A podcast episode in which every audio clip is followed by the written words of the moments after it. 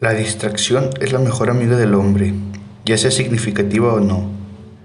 Tiene un propósito definido, difuminar lo desconocido, la realidad elusiva.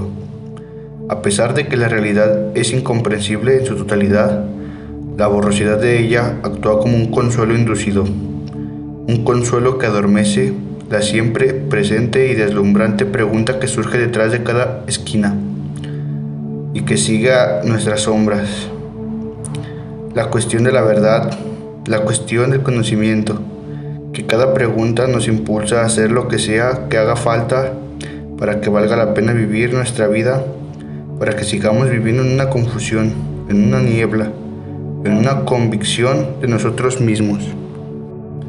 El absurdo tiene una respuesta directa, pero no ha sido tan condenatorio. Su falta de respuesta ha sido catalizador de muchos esfuerzos pasiones de la voluntad, de todas nuestras alegrías y de todos nuestros terrores. Pero son esas cosas las que realmente se destacan de que no tienen sentido. Pura confusión, una fusión con lo negativo. Esas reacciones que podrían haberse evitado, pero que cantaron inocentemente, no porque creyera, sino porque no sabía. Todo lo nuevo era el mismo, ser como era, cambiar como la marea, como el resto de la sociedad. La vida era consistente en una cosa, distracción, distracción lejos del absurdo, como un péndulo oscilante de múltiples ejes. Su no dirección era errática, consistente pero predecible. Su naturaleza era su límite, pero aún desconocida, mientras que su voluntad era su causa, y esa causa por sí mismo existente. Todo es un proceso.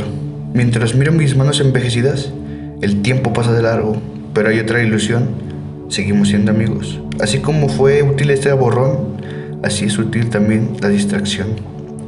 No siempre fuimos así de desconcertados, teníamos localismo, no éramos globales, no siempre fuimos desconstruidos, teníamos personas reales, teníamos la vida simple, el espíritu humano nos mantenía vivos y nos alimentábamos de su llama.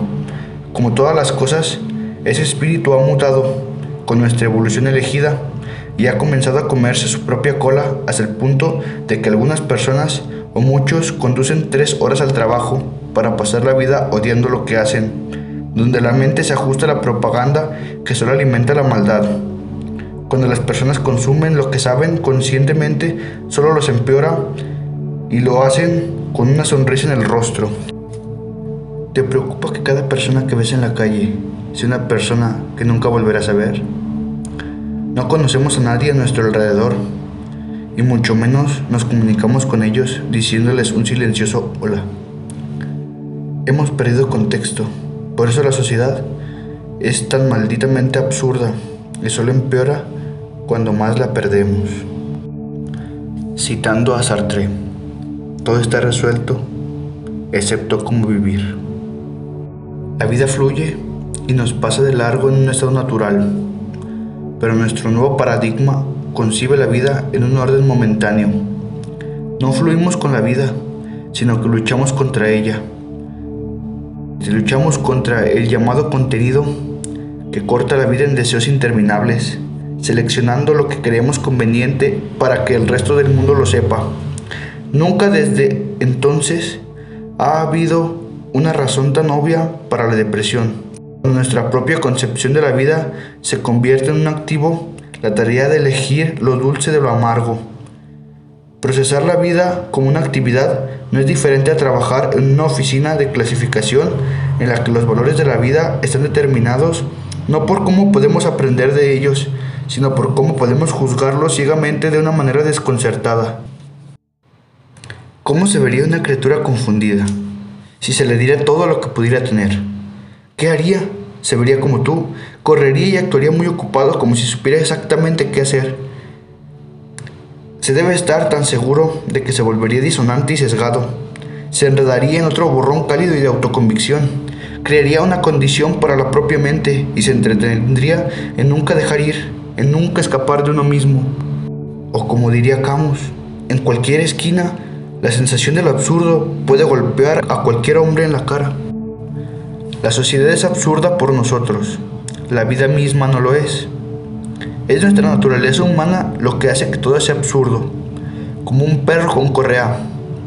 Solo podemos sentir lo que se conoce dentro de los límites de nuestro determinismo, dentro de los límites de nuestros sentidos hasta que nuestra propia naturaleza nos impide saber demasiado, porque al igual que un perro, se puede mantener la cabeza en el suelo y seguir en la búsqueda, pero nunca rendirse y seguir sabiendo que todo el tiempo es limitado y las herramientas limitadas hasta que la realidad de vez en cuando golpea contra la piel invitándonos a detenernos y probar de nuevo, porque la pasión nunca se desvanece y para eso solo vivimos, una pasión que llora al ver hasta dónde llegamos, hasta dónde nos aventuramos y sin importar el costo.